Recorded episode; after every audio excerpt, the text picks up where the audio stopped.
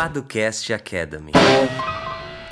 E estamos começando mais um Paducast Academy. Aqui é o Henrique Paduan. E aqui é Lucas Seta. Bom, para quem não nos conhece ainda, nós somos os fundadores da Paduan 7 do Jurídico por Assinatura, que é uma plataforma que oferece proteção jurídica para as startups. Então, pagando ali uma assinatura mensal que vai caber no seu orçamento, você vai ter acesso a diversos serviços necessários para proteger o seu negócio e ajudá-lo a crescer de maneira mais saudável, segura, mais segura, exatamente. e o Podcast Academy, como boa parte de vocês já sabe, mas para quem está ouvindo pela primeira vez, é o podcast que a gente conversa sobre questões jurídicas e principalmente tira dúvidas comuns do dia a dia do empreendedor e de uma forma bem mais descomplicada do que normalmente você vê por aí, né? Então, essa é a nossa proposta aqui, tornar um pouquinho mais democrático o conhecimento conhecimento jurídico. Enfim, mas além disso, a gente também tem o Podcast Empreendedor. É, se você ainda não ouviu, você pode acessar aí no nosso feed, seja no Spotify ou no aplicativo que você esteja ouvindo. E você pode conferir um pouquinho aí é, os empreendedores que a gente já conversou. Enfim, tem, tem bastante coisa, né, Henrique? Sim. E quem não está sabendo, a gente está com um estudo sobre o cenário jurídico das startups que é uma pesquisa inédita no Brasil, para a gente entender um pouquinho como é que como é que essas empresas inovadoras e nascentes estão cuidando dessas questões jurídicas. Então, se você tem uma startup ou conhece alguém que tenha uma, dá uma força lá, responde, ajuda na divulgação, que vai ser importante para toda a comunidade, o ecossistema ter esse tipo de informação. Né? Exatamente. E se você ouvir aqui o Podcast Academy e ainda tiver alguma dúvida, tanto sobre o assunto de hoje quanto sobre qualquer algum outro assunto jurídico, você pode marcar marcar uma reunião com a gente, né? Pra gente bater um papo, conversar. Nossa agenda é aberta, né? Sempre foi, sempre vai ser aberta. Então é só acessar paduanceta.com barra agenda ou clicar aí no link da descrição, mas não tem erro, paduanceta.com barra agenda. E aí você marca um horário lá e tira suas dúvidas comigo, com o Henrique. E é isso. Boa. E a gente vai falar sobre o que hoje, Seta? Então, Henrique, hoje a gente vai falar sobre um assunto que acho que a gente tratou pouco ainda, né, no Podcast Academy, que é a parte tributária. Causa muita confusão tem muito disse-me-disse, as pessoas têm medo. Isso, tanto os empreendedores como os juristas, dá para dizer assim, né, Henrique? Uhum. Lembra da faculdade? Para quem não sabe, o Henrique, a gente estudou junto na faculdade, né? E tributário era quase um tabu, né? Sim. Mas enfim, é assunto importantíssimo. Então hoje a gente vai falar sobre os regimes tributários, falar um pouquinho sobre cada um deles, qual a diferença, qual é o melhor para escolher, enfim, por aí vai, certo? Boa, bora lá pro episódio então.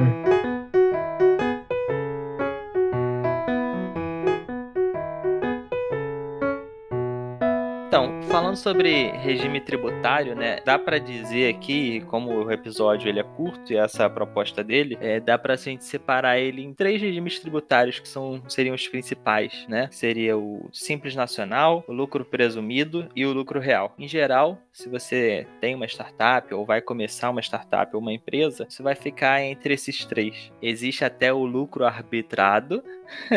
difícil falar lucro, lucro, fala, não consigo não, real. lucro arbitrado? Lucro, lucro, lucro arbitrado. Lucro. Vocês podem lucro. ver que, pela própria dificuldade da pronúncia dessa frase, já sabe que isso não é muito utilizado. Então, vamos deixar isso aí. Só um, um detalhezinho antes, Seta. Acho que vale a gente falar o que, que é regime tributário, né? Antes da gente avançar para esses três, que você já. Já, já me adiantei. Já se adiantou? É. Porque o que, que, é isso, né? É, eu tenho que escolher um deles. O que, que, que, que vai causar uh, na escolha? E mais, né? Quem é que faz essa escolha? Sou eu? É o contador? É o advogado? Acho que vale a gente Sim. pincelar um pouquinho falando o que é esse regime tributário. Né? Lembrando que tributo uh, é um gênero, você pode ter várias espécies. Isso daqui Exatamente. é uma coisa um pouquinho mais técnica, mas você tem impostos, você tem taxas, você tem contribuições. Isso daí são espécies dos tributos. Tributo é um algo uh, geral para definir essa atividade ou então essa, esse aspecto do poder do Estado de uh, arrecadar recursos que ele tira da população. Uh, se alguém acha que imposto é roubo, uh, a gente tem um, uma grande questão aqui sobre um problema de entendimento do que é o Estado, né? Mas partindo da ideia que nós temos os tributos, uh, o que seriam os regimes tributários? E, e, isso que você falou é importante, porque normalmente quando a gente fala em tributo, as pessoas podem se confundir e é comum que a gente use, é, a gente, eu digo a população como um todo, né? Tributo, uhum. é, imposto como sinônimo de tributo, né? Tudo aquilo que eu pago para o Estado é imposto, não necessariamente, né? Como o Henrique falou, pode ser uma taxa, pode ser uma contribuição de melhoria, enfim. O que importa é que, como o Henrique falou, dá para dizer que esse, esse conjunto aí de pagamentos ao Estado seriam os tributos, né? Então a gente uhum. já partindo do princípio aí, deixando essa questão sobre imposto é roubo ou não de lado, a gente vai falar sobre os regimes tributários, né? E a ideia de um regime tributário é que, assim, é, como o Henrique falou, você tem que fazer o link entre a sua empresa e o, o, Estado, o governo como um todo, né? E esse link sobre como vai se dar essa tributação, sobre quanto você vai ter que pagar, quais impostos ou quais tributos ou quais taxas você vai ter que arrecadar ali, né? O qual é, que o Estado vai arrecadar de você, da sua empresa, esse conjunto de leis que trata sobre esse assunto é, seriam os regimes tributários, né? E aí, cada empresa ela vai se encaixar em um desses regimes, né? E dependendo de alguns fatores. Então, por exemplo, ah, eu posso escolher, pode, mas é, essa escolha ela vai depender de alguns fatores. Então, por exemplo, o Simples Nacional, ele é um regime tributário facilitado, ele é um regime tributário que você às vezes tem alíquotas menores. Então, por que, que alguém não escolheria ele? Ah, não escolheria ele porque ele tem um limite, certo? Então, não é toda empresa que pode escolher o Simples Nacional, porque uma empresa com faturamento acima de 4,8 milhões, por exemplo, ela não pode escolher o Simples Nacional porque isso é previsto em lei. Então, é, na lei das microempresas, empresas, empresas de médio e de pequeno porte. Então, o Simples Nacional, apesar dele ser esse, esse regime tributário mais facilitado, dá para dizer assim, ele é um regime tributário feito só para essas pequenas e médias empresas, enfim, que talvez quando você comece a sua startup você esteja enquadrado nele, mas daqui a algum tempo, passando esse, esse faturamento máximo, ou até algumas atividades que são proibidas é, de atuar no Simples Nacional, aí você vai ter que deixar de, de ser do Simples Nacional para passar a recolher seus tributos por meio do regime tributário do lucro presumido ou do lucro real, por exemplo, né? Então, realmente, a, a discussão é muito mais complexa, né? Envolve todas essas, essas questões que o Henrique mencionou e que eu falei aqui, mas acho que deu para entender como um todo como é que funciona, né, Henrique? Então, o regime tributário é o modo pelo qual alguém vai ser tributado tributado, é isso? Exatamente. Pode ser tributado de uma maneira, de outra, isso vai depender das, é. reg das regras que você vai se encaixar, é isso? Exatamente, você se encaixa ali num conjunto de regras e daquelas regras você extrai como a sua empresa vai ser tributada. Legal. Né? Então acho que, que assim fica bem claro e é, no geral as empresas elas ficam entre esses três que eu mencionei, né? O simples nacional, o lucro presumido e o lucro real, né? A gente no geral quando a gente fala de simples nacional, é o que todo mundo quer seguir, é o que todo mundo busca quando começa uma startup. Por quê? Pela, acho que é até bobo falar, né? Mas pela simplicidade, pelo fato de você poder recolher todos os seus tributos, só que pagando só uma guia. Ou seja, é uma guia que reúne tudo que você deve ali de tributo. Então você não precisa se preocupar com uma contabilidade mais complexa, você não precisa se preocupar em dia a dia da empresa com tantas questões tributárias. E sim, é, é aquilo que todo empreendedor sonha: chegar ao final do mês e simplesmente pagar um boleto. Falar, falar isso é forte, né, Henrique? O empreendedor uhum. sonha em pagar um boleto ao final do mês. É, Mas é melhor pagar um do que vários. É melhor que a sua vida tributária, a vida da tributária da sua empresa seja mais simplificada do que mais complexa, né? É nesse sentido que eu digo que é o sonho do empreendedor, né? Uhum. E no geral também, principalmente, as alíquotas são menores do que nos outros é, regimes tributários, então em tese você paga menos tributo, você paga um, uma só guia e você tá com suas pendências em dia, né? Enfim, acho que falamos já um pouquinho aqui sobre o Simples Nacional. Acho que sobre o Simples Nacional, de repente, vale até um episódio inteiro, né, Henrique? É, então. tem muitas questões. Uhum.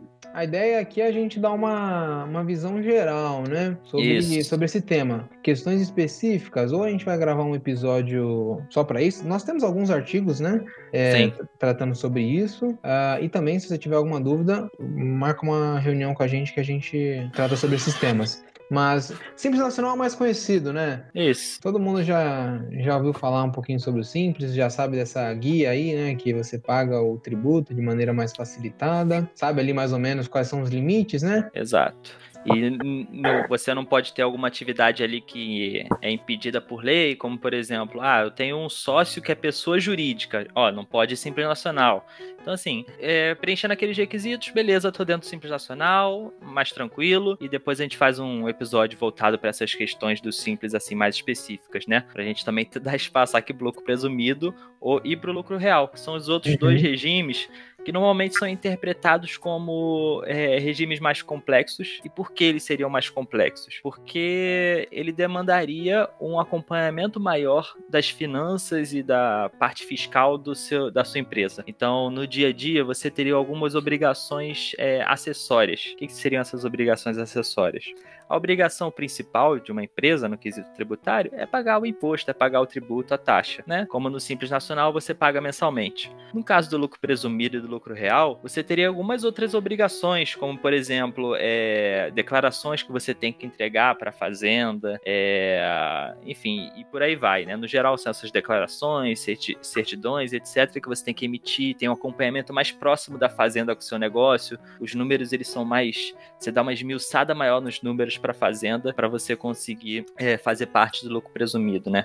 E a grande diferença entre lucro presumido e lucro real, o nome dá uma ajuda, né? Nesse quesito regime tributário, os, nomes sempre ajudam, mas é uhum. é que no lucro presumido você tem um pouco menos de complexidade, e aqui falando de forma bem ampla, tá? Né? Aqui a gente não. É sempre aquilo, né? Quando a gente fala de, de forma resumida, a gente fica com medo de, de faltar um ponto ou outro, mas para dar uma, uma noção melhor aqui para quem está ouvindo para gente, lucro presumido é uma empresa que opta pelo lucro presumido, quando ela expõe seus números para contabilidade, para a Receita Federal, a Receita Federal ela presume o quanto aquela empresa vai ter de lucro naquele ano, por exemplo, né? Vamos usar aqui como, como base um ano.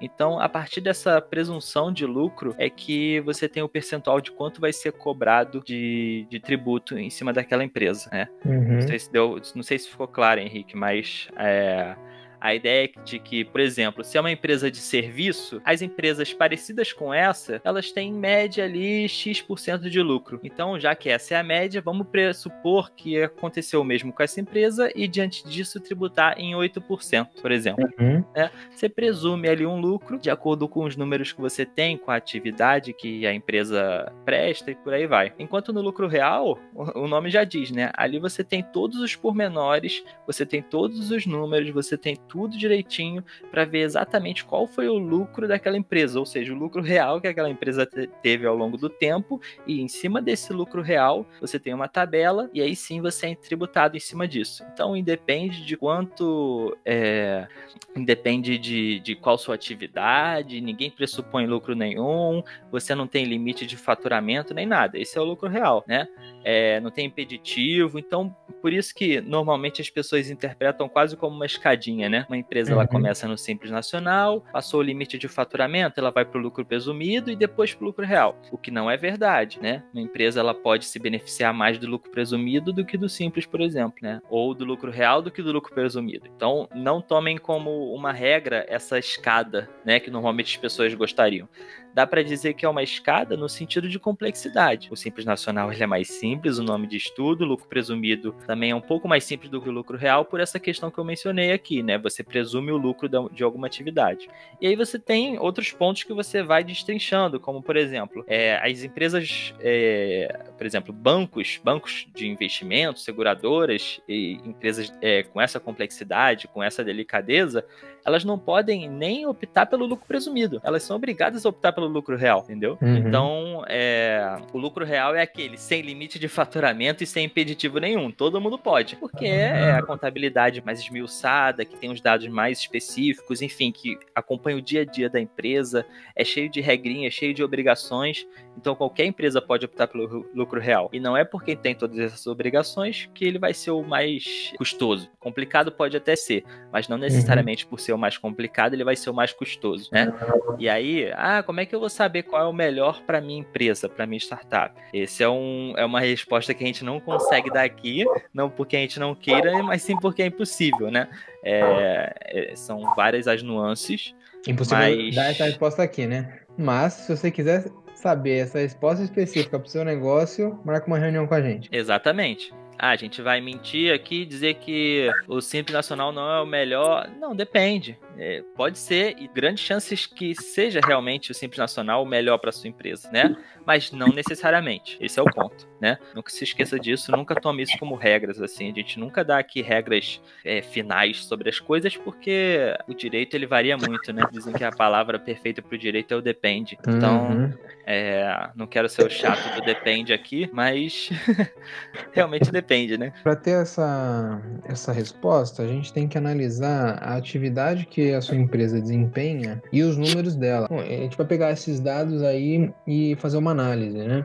Ah, bom, se o seu contador ele nunca falou sobre isso, sobre a possibilidade de você mudar de regime tributário, sugiro que você questione ou procure outras opções, porque deixar simplesmente no simples é muito mais cômodo, né? É muito mais fácil você gerir a empresa. Só que às vezes você está deixando dinheiro na mesa por estar tá num regime tributário errado, né, Célio? Exatamente. É. E aqui a questão é, é uma questão de conta mesmo, né? Aí que tá o planejamento tributário. Claro, tem questões além da conta, mas também tem a parte de, poxa, e se eu fosse do lucro presumido, quanto eu pagaria mensalmente? Ah, X, né? Aí você tem que botar na conta. Ah, mas a minha contabilidade sairia mais cara, porque é, a contabilidade tem mais trabalho quando se tá no lucro presumido, lucro real e tudo mais. Beleza, quanto seria a contabilidade? Aí que entra a parte do, do planejamento tributário, né? Você bota na balança o que fica melhor para você. Um, outro ou outro, né? Então, assim, é, não é tão preto no branco, acaba sendo deixado de lado porque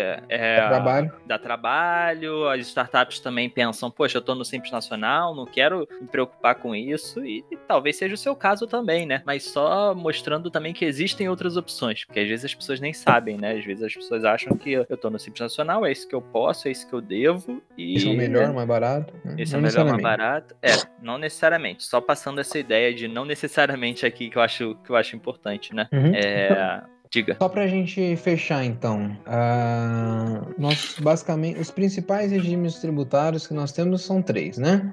Exatamente. Simples nacional, lucro presumido e lucro real, certo? Certo. Beleza. O Simples Nacional é direcionado para micro e pequenas empresas, né?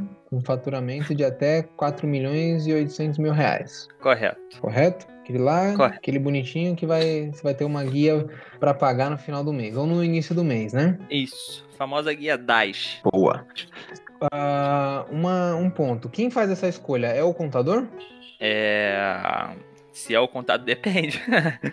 pode ser ou pode não ser. No Opera geral, seria Operacionalmente bom. falando, é a contabilidade que vai fazer isso? Tem todo um trâmite, né, para fazer isso. Exatamente, é. Quando a contabilidade ela, ela cuida geralmente do seu da sua formalização, ela dá início ali ao seu negócio formalmente, ela tem que optar por um dos regimes, né? Então essa opção realmente é feita é, operacionalmente falando, ela é feita sim pela, pela contabilidade. Tá, legal. Uh, os outros dois regimes, como é que a gente pode caracterizar, caracterizá-los uh, de maneira mais resumida, certo? O lucro presumido, ele vai determinar a sua alíquota a partir de uma presunção do lucro que você vai ter? É, isso. De, é, de acordo com a sua atividade, isso é importante. De acordo com a sua atividade, presume-se certa margem de lucro que, que você tem e com isso eles determinam determinam uma alíquota. E se uh, o lucro for maior do que aquele presumido, como é que funciona? Se o lucro for maior, você é. se beneficiou, que bom. Hum, então é, aí um entra uma aí. parte, aí entra uma parte importante do, do planejamento tributário, né? É, uhum. Se o seu lucro e aí que uma algo bem simples, mas que já dá a ideia do que seria um planejamento tributário. Se você repara que no lucro presumido presume-se que seu lucro é x mas, na realidade, o seu lucro é 2, 3x, opa, esse é um bom caminho para você, porque você ainda assim vai pagar imposto como se você só lucrasse x, mas na realidade você lucra 2, 3x, e isso não tem nada de ilegal, é só um regime chamado lucro presumido. Presume-se o lucro e você paga a partir daquilo, independentemente de você lucrar mais ou menos. Uhum. Se você lucrar meio x, ainda assim você vai pagar como se você estivesse lucrando x. Dá para ver aí que o caminho de empresas que lucram acima do presumido é um bom bom caminho. E empresas que lucram abaixo, talvez o melhor caminho seja o lucro real, né? E aí, lucro real, então é, você vai determinar uma alíquota a partir uh, do lucro que você apurar naquele período, é isso? Efetivamente apurar. Boa. Então, mas e aí se a empresa não tiver lucro? Aí é por aí mesmo, você tendo lucro ou não. O lucro ele pode ser zero. E se ele ou for prejuízo. zero, isso vai, vai te beneficiar em relação tributária, né? Uma relação tributária. Exatamente. Exatamente. Por isso que ele é muito escolhido por empresas que estão fazendo investimentos fortes, né? E que vão estar tá, por um período uh, deficitárias, né? Exatamente. Então você pega ali, se o seu lucro for baixo, é, é ótimo pensar. é, é, péssimo, né? Mas é ótimo pensando em questões tributárias, porque se você está com atualmente com uma margem de lucro ali baixa e você tiver no lucro presumido, sua tributação não vai mudar, independentemente de você estar tá lucrando pouco. Então, talvez o caminho seja o caminho do lucro real. Boa. Eu acho que agora ficou bem claro, né? Para uh, o que cada um. Óbvio que tem muito mais coisa, a gente sabe que o Sim. sistema tributário brasileiro é uma loucura, né? Ah, não uhum. só brasileiro, tá? Tem de vários países aí no mundo também é louco porque é uma coisa muito difícil, né? Uh, mas acho que ficou mais, mais. Deu uma clarificada pro pessoal do que é cada um dos regimes e algumas dicas, né? De se você tem determinada situação, talvez seja bom optar por um ou outro regime. Exatamente, essa é a ideia. A ideia é clarear um pouco a ideia. A gente sabe que é um assunto muito complexo, né? Acho que deu para entender, né, Henrique? É isso. Esses três pontinhos. É, é isso. isso. Agora vamos para aquele momento final, momento tão esperado e querido por nossos ouvintes, né? Primeiro aqui agradecer a todo mundo que escuta a gente, né, Seta? A gente nunca fez esse agradecimento, esse... mas é que eu ah. não, não, não, ligo, não. Mentira. Mas eu ligo. É... Bom, você que tem a paciência de escutar a gente, que uh, divulga o nosso, o nosso podcast, uh, bom, sua a sua participação e a sua ajuda é, é essencial para a gente e a gente faz isso aqui para vocês, né? Para ajudar de algum modo e tornar o ecossistema e, e, a realidade brasileira um pouquinho mais acessível, né? É isso, ah, é. Quer fazer algum agradecimento aí? Não, né? Não, tô brincando. Não, é, é, muito legal também quando a gente recebe feedback de vocês. Então, é, se você gosta, dá um feedback, nem que seja pro Henrique, não precisa nem ser para mim, não. Pode ser um feedback pro Henrique dizendo que gosta, que ouve. É, é, enfim, é, é, bem legal. É, a gente é super acessível, né, Henrique? Uhum. É só mandar uma mensagem pra gente no Instagram que a gente responde lá. É, você pode dar dica de tema, o que, que você gostaria de ouvir. Se você tem alguma dúvida específica, manda pra gente. Por aí vai. Então é isso. Uh, então vamos lá pro nosso momento, momento das indicações, né, Seta? Qual que é a sua recomendação?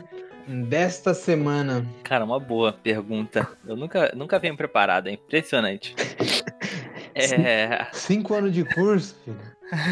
Nada. Cara, eu vou recomendar um filme, ou não, não sei. Você tem sua recomendação aí, cara, que quer fazer antes de mim? Eu tenho, quer que eu recomende? Recomenda aí, por favor. Cara, eu vou recomendar uma coisa um pouco diferente, que a gente nunca fez, mas eu acho que a gente tem que recomendar o trabalho dos amigos que estão mandando bem e tem tudo a ver com esse momento de quarentena, né? Apesar da gente já. O pessoal já tá chutando um pouco o balde. Uh, é. Eu acho que tem tudo a ver. Eu vou recomendar o perfil J Gourmet, certo? Ah, Nossa... peraí, que deu uma travada no áudio, cara. Fala de novo. É... Só no. Eu vou recomendar e fala. Eu vou recomendar o perfil RJ Gourmet, tá no Instagram, da nossa grande amiga Maiara. Uh, e por que eu vou recomendar? Porque lá ela dá várias dicas de receitinhas ótimas para vocês uh, fazerem em vossas casas. Então... Independentemente de você ser do Rio ou não, né, Henrique? Se, eu for do, se eu, você é de São Paulo, pode fazer as receitas? Ainda não tem essa restrição, né? Tá. Por enquanto a gente não começou a guerra civil, mas aproveitem enquanto é possível. É, mas ela, ela tem várias receitas e que eu já fiz algumas e tem várias indicações também que eu acho que vale a pena seguir e ela tá fazendo um baita de um trabalho aí uh, já há algum tempo, né? Mas agora na quarentena tá bem mais intenso e vale a pena seguir. Façam um bolinho de, de queijo, uma, a bolinha de queijo que ela botou a receita, que é sensacional. Só tenho isso a dizer. E vale dizer que é RJ Gourmet, porque antes da quarentena, né, o perfil dela, ela postava muita coisa relacionada aos restaurantes do Rio, onde comer, etc, né? Com a quarentena, além de fazer as receitas que o Henrique mencionou, ela também tá dando dicas de delivery, enfim, tudo relacionado à comida você confere lá no perfil da Mayara, que não é uma grande amiga, mas uma amiga só minha, né? Caramba. Acho que. Tô brincando. Uma grande amiga aí já. Ah, quanto tempo? Acho que eu conheço a Mayara já há uns 10 anos. Então fica aí, uma homenagem à nossa amizade com a Mayara. É, mas diga aí, Seta, qual é a sua recomendação? Cara, então, eu vou recomendar um filme é, chamado Matar ou Morrer. Eita porra. É, é um filme de faroeste, muito antigo, muito mesmo, assim, eu acho que é de 53, não, não sei, deixa eu dar uma olhada porque eu não gosto de ter essas coisas em dúvida, é 53 mesmo. Estreou em 9 de janeiro de 53, tá? É um filme preto e branco, é, tem na Netflix e além de ter ganho o prêmio de melhor ator e melhor música foi indicada a melhor filme também. Enfim, é, eu gostei bastante e é interessante para você olhar é, um pouquinho sobre como as pessoas viam filmes na época, né, e tudo mais. E eu não vou dar muito spoiler, mas a, a história é muito simples. É um, é um xerife de uma cidade, né, do Velho Oeste americano, e ele se casa e ele resolve se aposentar para se mudar de cidade e viver a vida com a mulher como comerciante, né? É, a mulher até a Grace Kelly. Olha só. E, é. E uh, o ator que eu acho que é de melhor ator é o. Gasguei, caraca. Acho que ele intercedeu aqui. é o Gary Cooper. E, enfim, e aí quando eles se casam, tudo certo para ele dar adeus à cidade, mas, senão não teria filme, é, ele descobre que naquele mesmo dia, um dos grandes rivais dele, um dos grandes bandidos, é, foi solto e está voltando para a cidade. Então ele fica entre ir com a mulher, eles já estavam indo embora, ou ficar na cidade. Enfim, ele escolhe ficar na cidade e lutar contra aquilo. Isso não, não é spoiler, não, tá? O filme já começa assim. E, enfim, você tem aquela tensão crescente. E é bem legal porque não tem tiroteio o tempo todo. É, é um filme com uma tensão crescente. É, você passa o filme todo, você só conhece esse, esse bandido na última cena do filme. Então é um filme todo que, se você for ver, eu duvido muito que alguém vá ver, mas se você for ver, me dê um feedback aí.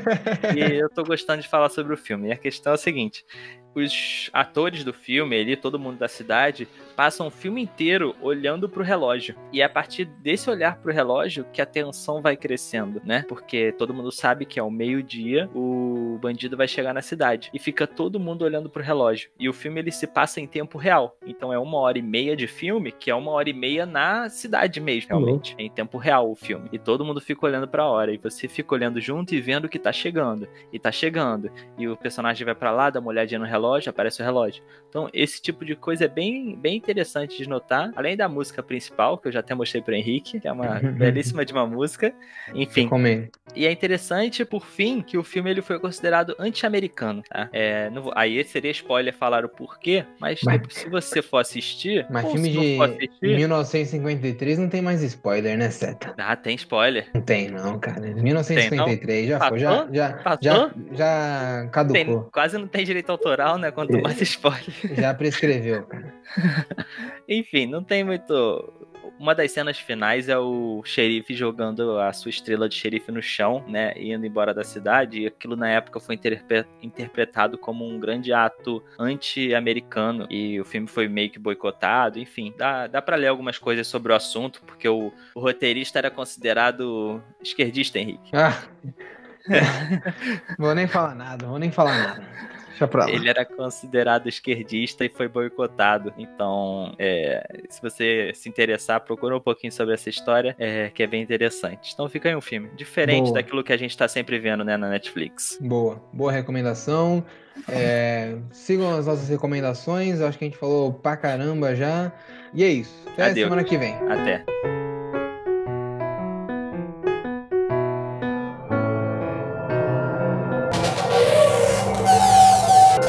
Edição Guilherme Gadini.